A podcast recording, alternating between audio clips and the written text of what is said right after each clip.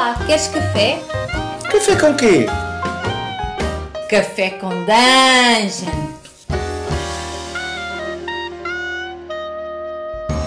Bom dia, amigos do Regra da Casa. Estamos aqui para mais um Café com Dungeon, na sua manhã com muito RPG. Meu nome é Rafael Balbi e hoje eu estou bebendo aqui um cafezinho. Oh, opa, que isso? Uma pista? Achei uma pista. A gente vai falar de um jogo que lida de forma específica com pistas e investigação cutuliana. A gente vai falar de Rastro de Cutulo. Já teve episódio aqui no Café com Dungeon a respeito de Rastro de Cutulo, mas agora a gente vai fazer um apanhadão geral na nossa coluna HP Love Coffee com a Aline Terumi. Mas antes, eu vou lembrar que você pode se tornar um assinante do Café com Dungeon a partir de 5 reais. 5 reais você paga um café aqui para o podcast e ainda concorre a prêmios de nossos parceiros, participa de um grupo muito maneiro de Telegram e ainda recebe conteúdo extra. Então picpay.me barra café com dungeon torna-se um assinante. Vamos lá, a coluna HP Love Coffee manda bala, Aline. E aí, Balbi, tudo bem? Eu tô aqui também, eu tenho na minha ficha, né, uma das minhas perícias é fazer café. Aí eu entrei na cozinha e pá, tô tomando meu cafezinho agora. A gente vai falar um pouquinho de rastro, né, cara? Sim, o polêmico rastro de Cthulhu. Pois é, né? Ele, ele tem aí as suas polêmicas, né? E vamos dizer que, pelo menos aqui no Brasil, né? É, ele é o que o pessoal discute muito, é o que, que é melhor, é rastro ou é chamado, né? Existe essa briga e eu não sei se ela na verdade merece existir, mas Vamos falar um pouquinho de rastro, né? Você já jogou rastro? Joguei rastro, tem inclusive stream aqui no Regra da Casa. Eu fiz uma aventura de três episódios. Assim, em termos de, em termos de aventura, eu acho que foi interessante. Não consegui fugir muito da estrutura cutuliana, né? De, de você. de investigação e chegar num ápice com cultistas, aquela coisa clichê apesar de ter colocado num cenário do Rio de Janeiro dos anos 20, 30, é, anos 20. Também falhei em certas coisas ali na abordagem, acho que ficaram certas coisas que eu mudaria. E teve um momento da stream que a gente, infelizmente, olhou e falou: puta merda, deu errado aqui, muito por conta do sistema que a gente julgou. A gente estava jogando com o sistema RAW, ou seja, as regras como elas estão ali, e em determinado momento aquilo deu um anticlímax para a aventura por conta do, do, do output do sistema. Não que seja um problema mas o, o que gerou o anticlímax acabou de, gerando uma certa um certo problema ali de fluxo da, da, da, narrativo, sabe? Mas a gente chega lá. Eu joguei, eu achei uma coisa assim, primeira coisa, onde eu achei que teria problema não teve tanto e o, problema que eu vi foi me apresentado depois. E você, jogou? Cara, eu já joguei, joguei rastro, né? Joguei outros sistemas que são baseados no Ganshu e a gente vai chegar lá, né? Mas eu tive também as minhas meus questionamentos quanto ao sistema que talvez se deram porque eu, eu joguei, né, como jogadora, só aventuras prontas. E aí eu acho que existe uma tendência na forma como a aventura é escrita dela ser um tanto quanto engessada. E aí, pelo jeito que. Do jeito que você vai lendo realmente, né, as regras, como você falou, as regras raw, elas podem te encaminhar para uma interpretação do, do sistema que eu acho que ela é um pouquinho é, complicada, vamos dizer assim. Então eu não tive experiências tão bacanas, né? Uhum. Bom, vamos então destrinchar isso aí. Como é que é? O primeiro, para a galera entender, o Rastro de Cultura é lançado no Brasil pela Retropunk e muita gente joga. Tem uma base muito grande de, de, de gente que joga, inclusive muito suporte da editora. Então também um grande motivo é esse, né? Isso é verdade. A Retropunk ela tem feito aí umas revistas, né, edições. Eu não sei exatamente a frequência, se é mensal, se é bimestral, mas com a galera produzindo aventuras mesmo, né, divulgando bastante coisa do sistema. Então não dá, dá para falar que ele tem um bom suporte mesmo. Agora, é, tomando, tomando com, com base o autor, né, ele é do Kenneth Hyde, o, o livro do, do Rastro de Cthulhu, é, e ele faz em cima do, do sistema Gamshu, né? Então ele pega ali todo o Gamshu e adapta para essa atmosfera dos mitos. Como é que é o Gamshu e, e, como é que é essa encarnação do Gamshu no, no Rastro de Cthulhu ali? Então, o Gamshu ele surgiu como um sistema que a, a premissa dele é assim, não é sobre como encontrar a pista, mas sim depois que você encontra o que você faz com essa informação. É um jogo voltado para investigação, né? Exato, né? Existem vários cenários aí, né, que usam o sistema de regras do Ganshu, que eles têm esse foco em investigação, em descobrir pistas, em um cenário, né, em geral bem de detetives mesmo, né? Ele não nasceu com o Cthulhu, né, o rastro de Cthulhu. Antes dele tem outros como o Exoterroristas, tem o Fear Itself, e outros que vieram depois, né? O rastro, se eu não me engano, ele é de 2008, então ele é bem mais recente que o chamado. E aí ele parte assim: você vai ter habilidades investigativas que o fato de você ter essa, essa habilidade, ela já te daria automaticamente as pistas sem precisar fazer uma rolagem. Então, se você tem pontos em arquitetura e você decide analisar a fachada de um prédio, o simples fato de você ter isso na sua ficha, você né, ganharia essa pista automaticamente. É só você estar no lugar certo, na hora certa e anunciar que está usando a perícia certa. É, anunciar. E às vezes nem precisaria anunciar, né? Existem alguns momentos no, no sistema que ele fala que o mestre pode olhar lá e ver, ah, quem que tem aqui a perícia tal? Ah, eu tenho. Ah, então você percebe tal coisa, né? Existem alguns momentos em que isso pode acontecer, ou você pode falar, ah, eu vou usar essa minha perícia aqui, eu tenho pontos em arquitetura, então eu quero analisar isso. Eu tenho pontos em química, eu quero descobrir como que isso aqui funciona. E aí você não precisaria de nenhuma rolagem. O simples fato de você ter aquela habilidade investigativa te dá a informação. E aí existem outras habilidades que são as habilidades gerais. E aí essas sim, né, normalmente envolvem é, coisas mais físicas, riscos mais físicos, e aí sim você teria rolagens, né?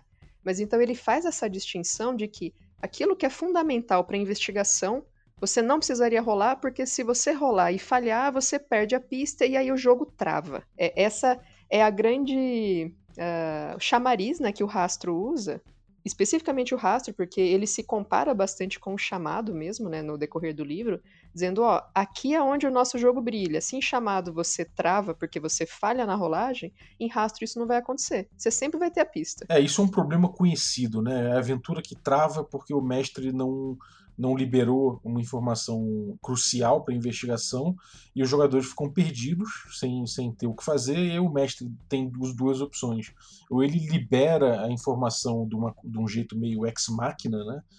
Ou ele ou ele enfim é, descarrega o jogo deixa, e deixa, o jogo seguir aos trancos e barrancos. Ele é um problema conhecido mas eu tenho um certo é, pé atrás com quem fala que isso acontece com muita frequência no jogo porque é, no próprio sistema de chamado, ele fala né, que você não só deve fazer rolagens em momentos em que rolagens forem né, importantes, que existia uma consequência é, para falha, que existia um risco envolvido, realmente. E não necessariamente na intenção de, de, de pistas, né? Exatamente, né? Se, se eu, eu, já vi isso acontecer com bastante frequência, então é um problema que acontece porque o, o jogador anuncia, né? Ah, eu vou entrar aqui na, na, nesse quarto e eu quero ver se eu acho alguma informação, algum papel em cima da mesa. Ah, beleza, rola aí a perícia tal. Falhei, você não acha nada.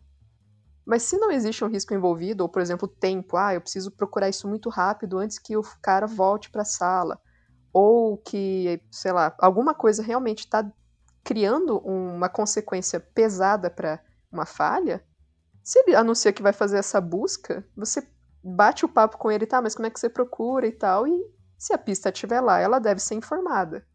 Então, o rastro partiria dessa lógica. Bom, se eu tenho a perícia específica para isso, o fato de eu anunciar que eu vou fazer aquilo, eu deveria obter a informação. Mas isso também deveria acontecer no chamado. O problema é que realmente não acontece. Então isso é uma falha, na verdade, não do sistema do chamado, é uma falha de dinâmica, né? É uma falha de mestragem, por assim dizer. Pois é, eu acho que se tornou uma coisa tão tão habitual se rolar para tudo, né? Então você, eu quero tentar persuadir o cara, rola persuasão, mas como que você vai fazer isso, né?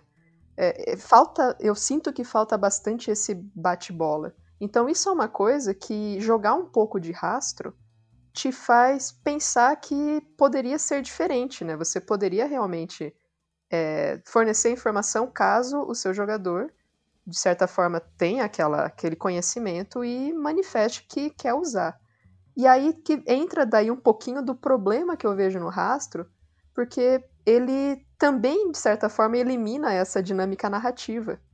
Que a partir do momento que eu falo, eu quero usar química para saber que metal é esse, e aí o mestre fala: "Bom, você vai lá e faz as suas faz os testes e faz isso, faz aquilo, faz aquilo e descobre isso". Perde um pouco da, do bate-bola do, mas como que você vai fazer, né? Como que que, que você acha que pode acontecer? Que tipo de qual, sabe, o, a descrição narrativa mesmo do jogo ele acaba se tornando meio, ah, eu tenho essa perícia, eu vou usar isso e eu recebo a informação. É, mesmo que o jogador é, não fale exatamente, ah, eu vou usar essa perícia, mas ele, é, é ele basta ele, ele sinalizar levemente que está fazendo alguma coisa relativa àquela perícia que o mestre já já já responde com, com um acionamento, né? Então o efeito no fim. É, tem uma coisa que é o seguinte: eu acho que o problema é conhecido, o problema é real, o problema de mestragem de dinâmica. Eu já vi acontecer mais de uma vez, né? inclusive eu já cometi esse erro, e eu acho que para o jogador. É, pro jogador casual, talvez seja um problema que ele às vezes não tenha é, a prática suficiente para se, se, alertar de como resolver, sabe? Pode ser que, que role aquele problema e a galera fique porra, mestre ruim, sabe? E às vezes é simplesmente que o cara não se atentou para como resolver isso ou por, por, um problema de dinâmica de jogo que ele está tendo. Então acho que há um mérito em apontar isso como problema. Com certeza. Agora, dito isso, né, é, eu acho que, de certa forma, a solução não é tão boa justamente pelo que você falou. Né? O, que a, o que a solução acaba trazendo é aquela, aquela questão de alienar um pouco o, o jogo da narrativa. Né? Uhum. Isso é uma coisa que você vai percebendo conforme lê o livro, e em alguns momentos ele inclusive diz, né, para quando você for planejar uma aventura, fazer uma tabela com os seus jogadores. Então eu tenho esses quatro jogadores, quais as habilidades investigativas que eles têm? Eles têm essas aqui. Então eu sei que são essas que eu vou exigir durante o jogo. Ou o contrário, você pensa na sua aventura e já fala, ele tá escrito isso, fale para os seus jogadores quais perícias eles não devem pegar, porque as pistas não estão relacionadas com elas. É, isso é uma, é uma coisa que, que tendencia o jogo para um railroad de uma forma muito forte, né? Por mais que não necessariamente aconteça, é uma coisa muito forte, né? É, existe realmente uma, uma, uma forma que fica um pouco atrelada nisso, eu sinto, e aí que como eu comentei, as experiências que eu tive jogando Rastro não foram tão boas, é, talvez porque eu joguei só aventuras prontas. E aí existia muito essa tendência de, bom, aqui na aventura diz que se fulano entrar nessa sala e tiver pontos nisso, ele vai ter essa informação. E aí, por mais que eu argumentasse, me, o, o mestre me dizia, mas você não tem essa perícia. Eu falei, não, mas eu, pô, não é possível que se eu, se eu olhar e se eu fizer isso, eu não, eu não consigo perceber nada, não, mas você tem a perícia? Não tem, então desculpa. O outro, ah, eu tenho. Ah, então você percebe isso. E aí se cria realmente uma, é, um railroad, né?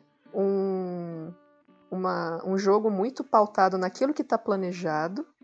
E aí é, o outro não precisaria realmente tentar, não, peraí, deixa eu ver se eu consigo resolver isso.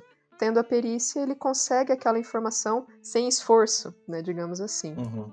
É, tem uma, um, um, erro de concepção, eu acho também, que é o seguinte: é, o Kenneth Hyde assume que. Eu não sei como é que é no Gumshoe, porque eu nunca li nada, nenhuma outra coisa do Gumshoe que não fosse o rastro, mas ele assume que, o, que a obtenção da pista não é uma questão numa, numa narrativa investigativa, que isso não importa. O que importa é o, é o, é o que os personagens vão fazer com as informações que eles, que eles conseguem. E isso, para mim, de certa forma, é, é um pouco broxante, pelo menos na ideia, porque eu ligo para essa forma de se, se, obter uma pista. Eu acho que isso é importante sim. Eu não quero ser alienado disso. Eu, eu, eu, quero, na verdade, participar. Eu quero ter que lutar por uma pista. Eu quero me sentir inteligente e sagaz de ter percebido alguma coisa que pode me dar uma pista. Inclusive, eu queria ter a possibilidade do mestre não pautar necessariamente cada pista, mas permitir que eu descubra vestígios, não necessariamente pistas, mas vestígios que às vezes ele nem pensou que poderia ter.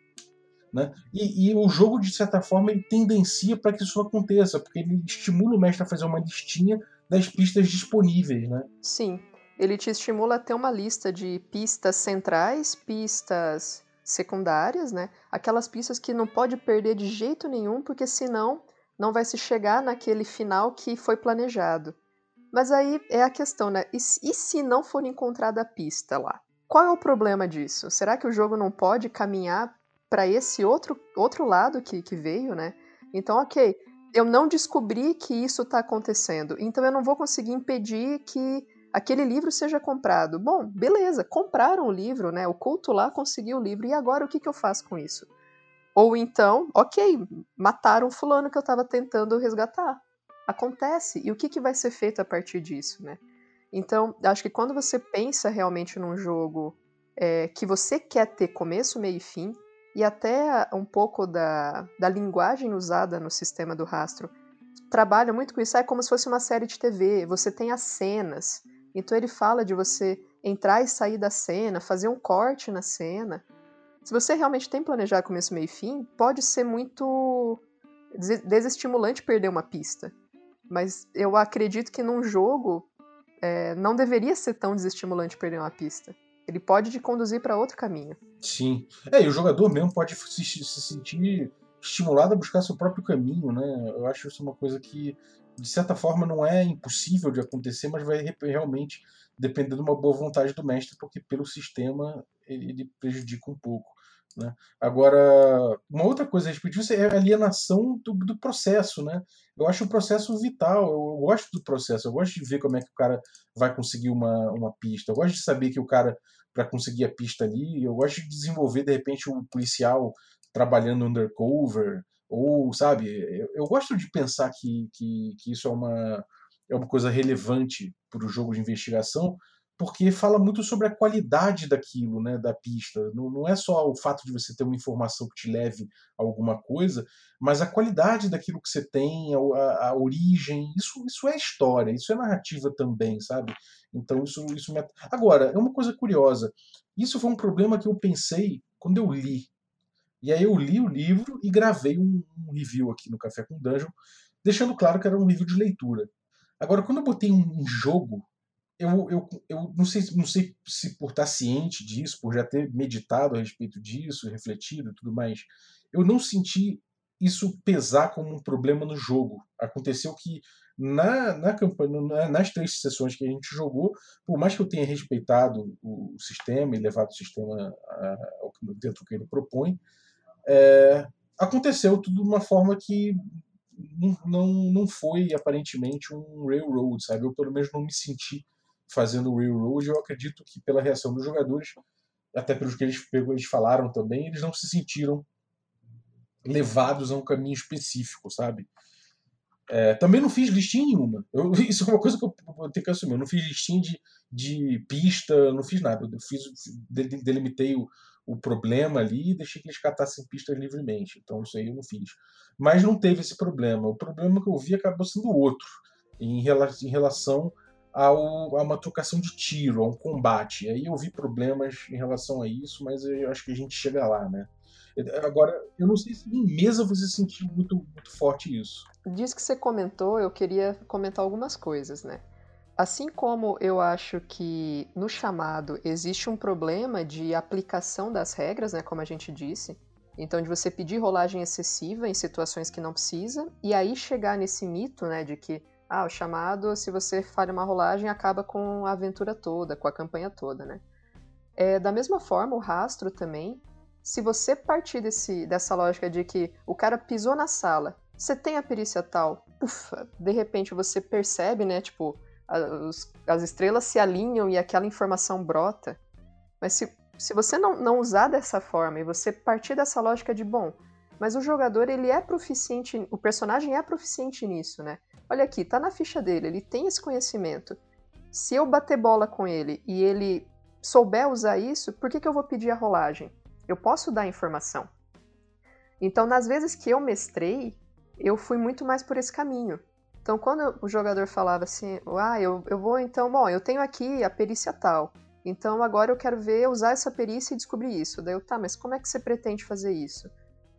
Que, que, que você vai fazer, como é que você vai, que conhecimento que você tem para isso. Ah, você, você tem então pontos nisso aqui, como é que foi? Você estudou isso de que forma?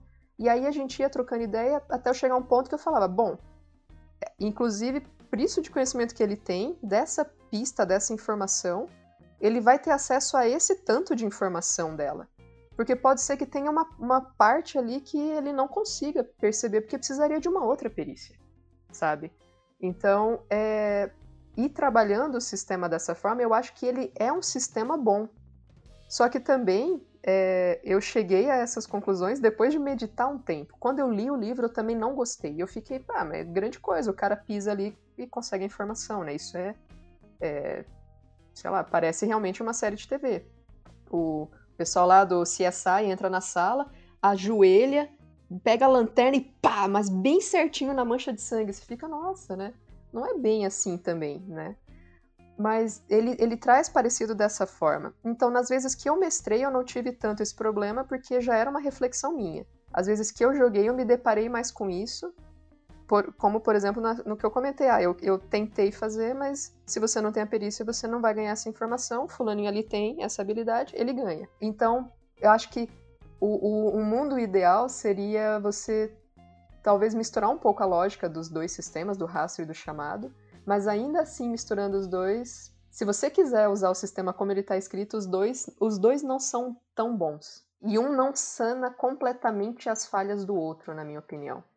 Um outro problema que eu particularmente vejo, e aí eu acho que a gente entra um pouco nesse problema que você teve, é que o sistema ele usa um D6 né, para rolagem. Uh, todos os testes são feitos com base em D6, e aí as habilidades gerais você você tem lá a sua pontuação naquilo e você tem um, uma, uma quantidade de recurso, né? E aí você pode ir gastando esse recurso para fazer suas rolagens. Então eu tenho cinco pontos em atletismo, eu quero sair correndo, eu vou rolar o D6 e a dificuldade é 4. Então, para garantir que eu vou passar, desses cinco pontos eu vou gastar dois e somar na minha rolagem, por exemplo, né? Então, é, ele, ele, usa esse sistema de você ter uma, uma pilha né, de, de atributos, de, de pontos para gastar nesses testes. E aí, realmente, combate eu acho extremamente anticlimático no, no sistema. Porque vira um negócio assim de ninguém acertar ninguém, e quando você acerta, você tem penalidade pro tipo de, de arma que você usa, você acerta e não dá dano, e fica uma, uma coisa assim, para mim, muito surreal. Eu não sei se foi isso que aconteceu com você. É, então, foi. Primeira coisa que eu notei foi uma. Eu ia dizer assimetria, mas é uma palavra péssima para isso. Eu acho que foi uma é, eu vou, eu vou cair no, na vala da dissonância. Foi uma. Não foi uma dissonância, foi uma, uma falta de, de constância no resultado. O que aconteceu? Eu vi, eu vi uma, houve uma morte, né? E, e nesse caso foi uma morte que eu achei que foi um pouco pesada. O sistema acabou imprimindo um, uma, uma, uma sequência pesada de eventos para uma das para a morte que ocorreu. Mas o outro jogador que se, que se arriscou muito mais, ele chegou a tomar tiros e por conta, de, e por conta dos dados, ele, ele, Por conta do sistema, do jeito que ele trata, ele não tomou muito dano, não sei o que, e falou: Ah, cara, eu, eu vou meter a cara porque é, é muito difícil você morrer. Entendeu? E ele até fala, é engraçado, é, é, uma, é uma falta de é uma falta de coerência, talvez, não sei dizer. O sistema me pareceu me pareceu da, da resolver de formas muito muito diferentes assim a, a situação do, do tiroteio, que foi o caso que aconteceu. E aí eu fui ver na regra, ler melhor depois da sessão. E o cara fala, nesse trecho, o, o autor, ele fala: ah, é, é normal, por exemplo, você estar tá dentro de um carro de e, e acontecer um tiroteio dentro do carro e de repente você vê que, por mais que tenham sido disparados vários tiros, eh, ninguém saiu morto, ninguém saiu ferido, sei lá. Um papo desse, assim. E eu falei, cara, porra, isso não é, não é muito verdade. Ele tá, ele, tá, ele tá pegando uma exceção, ele tá pegando exceções notórias, sabe? É tipo aquela parada que aparece no jornal às vezes, um tiroteio, não sei o quê, o cara não saiu ferido, não saiu nenhum morto apesar de ter, ter se metido um tiroteio no, dentro de um carro, isso é justamente aquela, aquela exceção que confirma a regra, sabe? E aí ele até fala como chegar numa fórmula mais mais letal do sistema e tal, mas isso já é para uma outra modalidade de jogo que não era que eu estava que eu tava buscando ali. Né? Por mais que é, ele, ele fala, né? O culturo pulp e o, e o culturo tradicional, né? Que ele chama lá. E eu não queria purista isso. Eu não queria entrar no pulp. Entendeu? Então, tipo, eu falei, cara, e agora? Como, é como é que eu vou mexer nisso aqui? Entendeu, meu amigo? É, eu não entendi muito bem por que, que ele tomou essas decisões. Então, não sei, cara. Me pareceu que o sistema de, o sistema de, de trocação de tiro e de combate ele me atrapalhou muito, muito, muito mais do que ele, do que ele ajudou, sabe? É porque a lógica dele ser mesma coisa, né? Você vai rolar o D6 e você vai ter lá o valor para é, alvo, né? Normalmente 3, dependendo se você tiver um atletismo alto, é 4. Então, poxa, né? 4 é bastante, né? Vamos combinar para rolar um D6. Então acontece muito isso, né? De você fazer as rolagens e sair no soco e não acontecer nada. Né? O soco é pior ainda, eu acho. Porque aí, além de ser difícil de acertar, quando você faz um ataque né, corporal, você rola um D6 de dano, e aí você tem o modificador para um ataque um soco é menos 2. Então, tem muitas ocasiões em que você troca soco e vocês se acertam e ninguém se machuca. E além disso, você vai ter os seus pontos de saúde e aí você tem que chegar a menos 12 para morrer, né? Então, se você tem 10 pontos de saúde, você tem que levar 22 de dano para chegar a morrer. Então, acontece muito isso mesmo, de você ver uma situação em que, que é o contrário do que acontece no chamado, né? chamado você tem lá, bom, o fulaninho tem 8 pontos de vida e essa pistola dá um D10 de dano. Você rola bem o dado, morreu, num tiro. Então, eu, eu também sentia uma, uma diferença gritante nessa, nesse, nos dois sistemas para quão letal realmente ele é. Pois é. E, e, e o, o, texto do autor não ajudou, sabe? Eu achei o texto do Kent Hyde ruim nesse sentido. É, uma, uma, coisa que eu, que eu penso a respeito disso é que talvez ele tenha uma. Essa coisa de usar só um D6, né? Ele tem ali uma. Sei lá, ele, ele criou uma abstração ruim, sabe? Parece que o sistema de, de, de, de dano e tudo mais é um sistema de abstração que não funcionou muito. Então, se eu pudesse mexer em alguma coisa no, no rastro de Cthulhu, eu, eu não mexeria tanto nas coisas que eu achava que eram problemas. Eu, hoje em dia eu mexeria justamente é, nessa, nessa resolução de conflito mais violenta, sabe? Eu tenho a impressão que os valores de modifica... dos modificadores são muito drásticos para um dado de seis lados. Então, você ter de menos 2 a mais 2 para D6 é muita coisa. Você vê modificadores assim para rolar um D20. Agora, para um D6, você acaba caindo muito nessa situação que parece que nada acerta, nada funciona e ninguém morre, né? É. E essa coisa de gastar o, o, o, o ponto né, de perícia lá para conseguir um sucesso e tal, essa, essa coisa de gastar ponto de perícia eu gosto.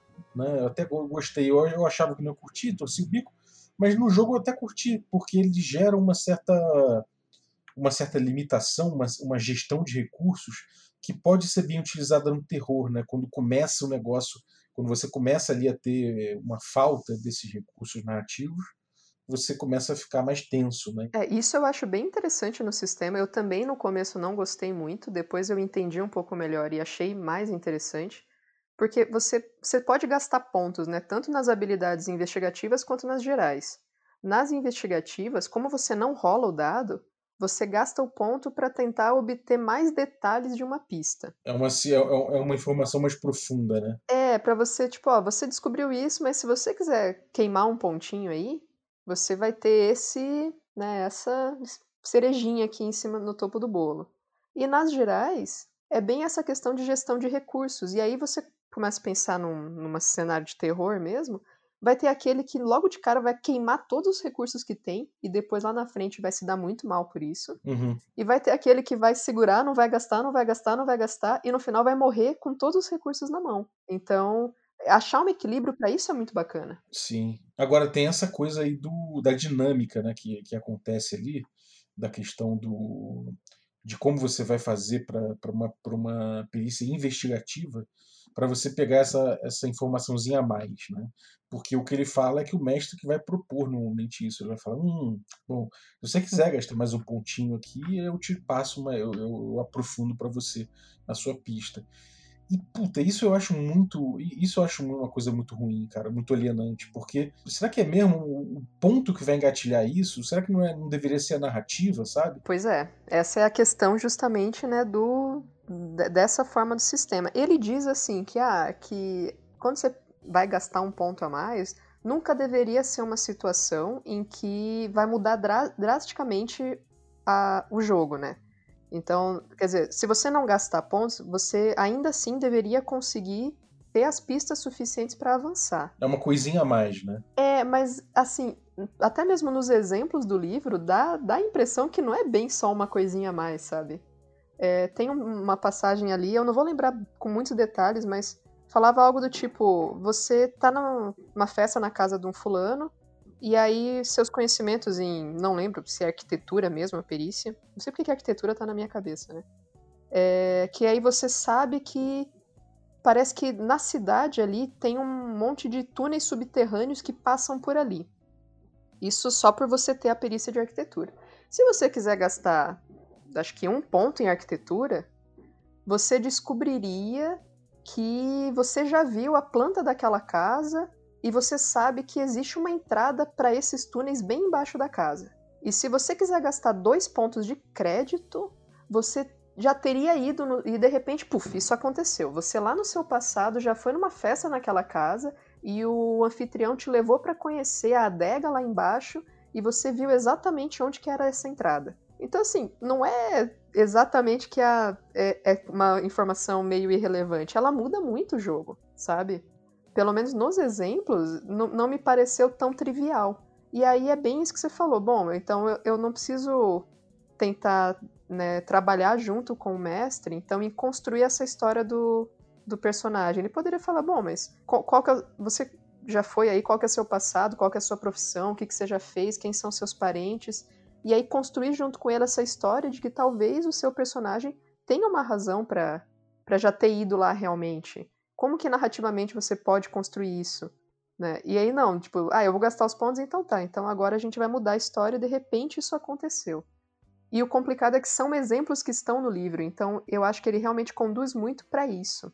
Essa má aplicação das regras que elas têm um potencial muito bom, na minha opinião. Sim.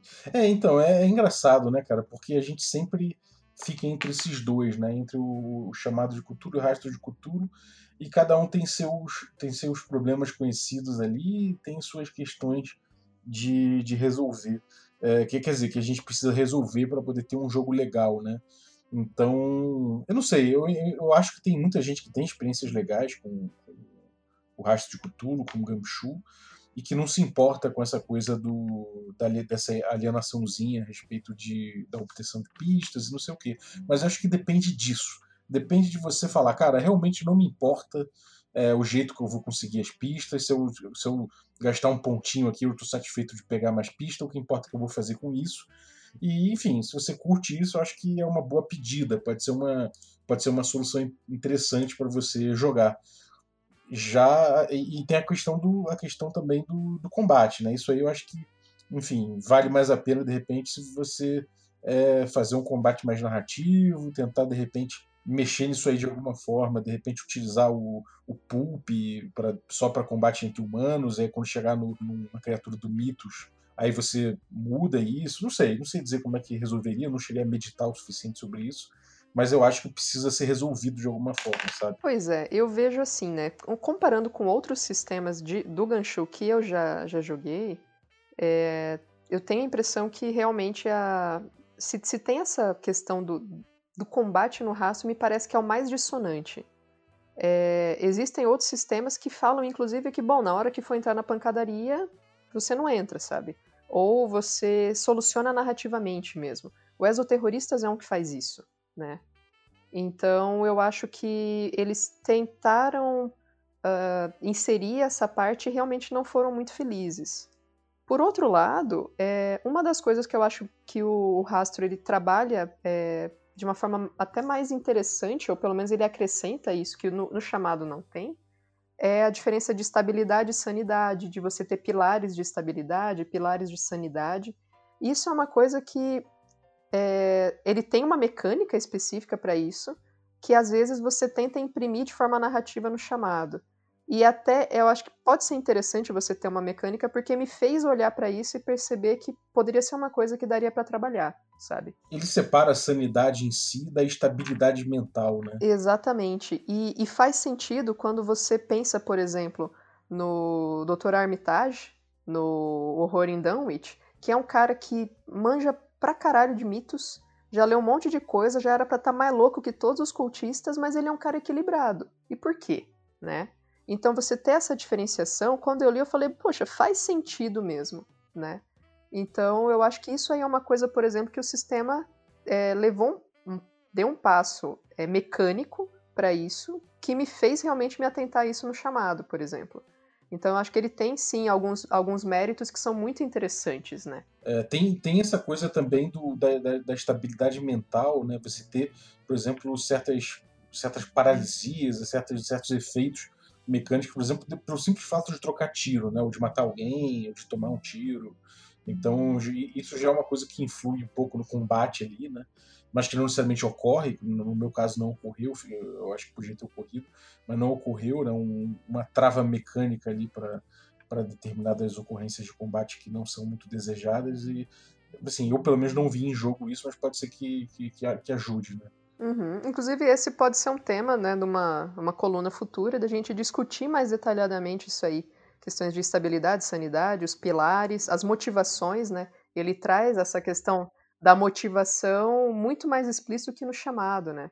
E aí ele até fala, se você é, tentar agir de forma contrária à sua motivação, você perde pontos de estabilidade, inclusive, né? Ele traz uma mecânica muito atrelada a isso que não existe no chamado, e eu acho que é uma coisa muito bacana que a gente pode eventualmente discutir também. Sem dúvida. E tem essa coisa das, das âncoras, né, cara? Das âncoras de, de, sanidade da galera, assim. Isso. Que eu achei muito interessante. É que ele fala, as suas âncoras de estabilidade seriam pessoas, né, que que te trariam essa tranquilidade, e você também tem as âncoras de sanidade, que aí é, faz parte da sua fé na humanidade, né? Então a, a, questão da religião, ou patriotismo, ou alguma coisa assim. Conforme isso vai se corroendo, que você vai percebendo quão é, insano você vai se tornando, né? Isso é uma coisa bacana, assim. Eu acho que ele traz uma mecânica interessante. É, realmente. Isso, isso é uma parte que eu, que eu gosto do. que eu gostaria de soluções. Ainda que tenha essa coisa também da tabela, né? Uma coisa que me lembrou Vampiro você tem uma tabela aí de, de, de situações, né? Que, porra, é um pouco chato de você consultar aquilo ali numa hora que costuma ser climática, né? Que costuma ser um clímax, né? Ah, aí é uma crítica que eu tenho ao chamado gigantesca, porque cada vez que você perde sanidade, você leva 10 minutos para resolver o que aconteceu com o fulaninho. Isso também um dia a gente faz uma coluna só para discutir insanidade em chamado. Mas aí você começa, quantos pontos você tem? Quantos pontos você perdeu? é um quinto do, da sua pontuação, vamos ver, rola isso, rola aquilo, deixa eu olhar na tabela, um D10. Porra, é muito anticlimático. É verdade, o, o, sistema emperra numa hora que ele devia te dar asas, né? Aí é uma coisa que outros sistemas, e aí também a gente vai falar disso mais pra frente, te trazem de uma forma muito mais suave, né? O Cthulhu Dark traz isso muito mais suave, por exemplo. Ah, a gente vai ver o Cthulhu Dark, né? O Cthulhu Dark ele tem. Eu joguei o Cthulhu Dark também, mas isso é um papo pro. pro, pro isso fica pro próximo café, né? Cthulhu Dark. Exatamente. Maneiro, cara. E assim, o que, que você recomenda? Para quem você recomenda? É, quais são suas recomendações em relação ao arrasto de Cthulhu? É, dando uma. Passando a régua geral agora. Cara, assim, tal, talvez pela minha fala pareceu que eu, eu odeio o sistema, né? E eu não odeio o rastro, tá deixando isso claro. Eu acho que todo mundo que, que gosta muito de chamado é, deveria jogar rastro e vice-versa. Porque eu acho que existem alguns insights que você pode tirar do outro sistema que melhorariam né, o, como você usa aquele que é o seu preferido. É, o rastro me parece que ele premia bastante um mestre que planeja tudo com bastante antecedência. E também, às vezes parece assim, falando, ah, um railroad é muito ruim. Não, também não é tão ruim. Quer dizer, existem momentos em que talvez seja o que você quer jogar. Né, o fato de você ter uma aventura planejada do começo ao fim, é, claro, contanto que você não tire a agência dos seus jogadores, né? Porque aí realmente você está né, filmando, escrevendo um livro, enfim. Mas se você tem um certo planejamento, ele é um sistema que premia bastante isso. É, eu acho que ele, ele vale muito a pena ser jogado, até para você mudar um pouco essa, essa lógica de só fazer rolagens. Né? Ele dá um tapa nisso que, que acho que vale a pena. Mas, assim, é, no fundo, para mim, se eu, quando eu escolho, eu prefiro né, mestrar e jogar chamado. O Ganchu, eu, eu acho que ele brilha mais em outros sistemas, né, em outros cenários, na verdade. Mas, assim, eu recomendaria a todo mundo, né? Realmente, aqui no Brasil, a Retropunk faz muita coisa em cima do rastro, tem muitas aventuras saindo, é, tem aí um suporte muito bacana. Ele chegou a essa edição, tirando aquela da Terra Incógnita, né, que do, do chamado da sexta edição, o rastro chegou antes da sétima edição aqui no, no Brasil. É, então ele já está há um certo tempo aí no mercado. É um sistema que vale, vale muito a pena jogar, até para conhecer o Ganshou. E aí, a partir disso, conhecer os outros cenários que usam o sistema como base. Só fuja do combate. Uma dica que eu dou, então, assim, é, tente fazer uma aventura que você não precisa sair em combate, porque realmente aí o sistema é bem anticlimático. É, é foi o que eu senti também. Enfim, deve ter gente aí que deve ter dicas de como resolver isso aí melhor. Deve ter artigos aí. Eu, na época eu fiquei tão brochado que eu resolvi não resolvi abandonar, até vendi meu livro.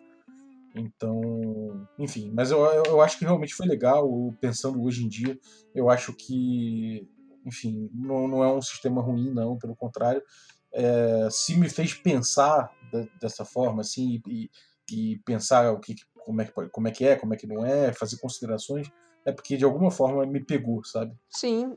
É aquela, né? Se o sistema a gente odeia, a gente não, não, não se dá o trabalho nem de discuti-lo, né? Exatamente. Então acho que tem coisas bem bacanas. Lá no grupo do, do Telegram tem muita gente que curte o rastro. De vez em quando tem algumas discussões sobre isso. E até depois é bacana a gente ver ali que discussões vão sair para soluções para esses problemas que a gente pelo menos encontrou, né, enquanto jogou e mestrou. Será que a gente vai solucionar problemas que não existem? Não, eu acho que, acho que, acho que se você percebeu, eu percebi também. É, o sistema é atual, tem muita, muita gente jogando e tal. A gente, é, eu acho que explica um, um pouco melhor do, de que isso aí não é um problema inventado, é alguma coisa que realmente acontece ali, que a gente precisa só entender como, entender como lidar, né? Pois é, né? Assim como qualquer sistema que a gente gosta, dá para fazer algumas regrinhas da casa, né? E aí você dá uma adaptada. Mas de qualquer forma, eu acho que para quem curte, né, Cthulhu, vale a pena jogar pelo menos uma vez, ler o livro uma vez e ter aí alguns, alguns insights com ele. Maravilha, então. Muito obrigado, Guardiã.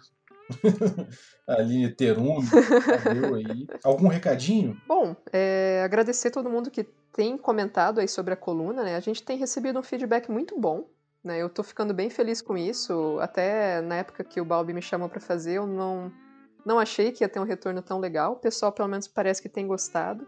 E a gente está aí com a meta de transformar a coluna em semanal, né?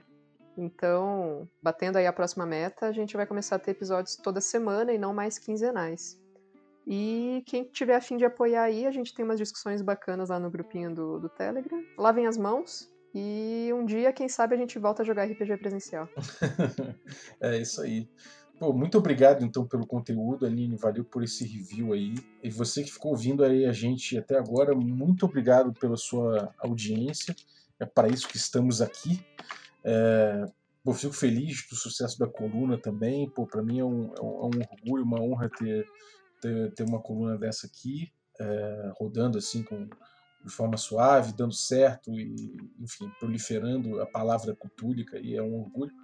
E queria agradecer também aos nossos assinantes que tornam possível essa aventura.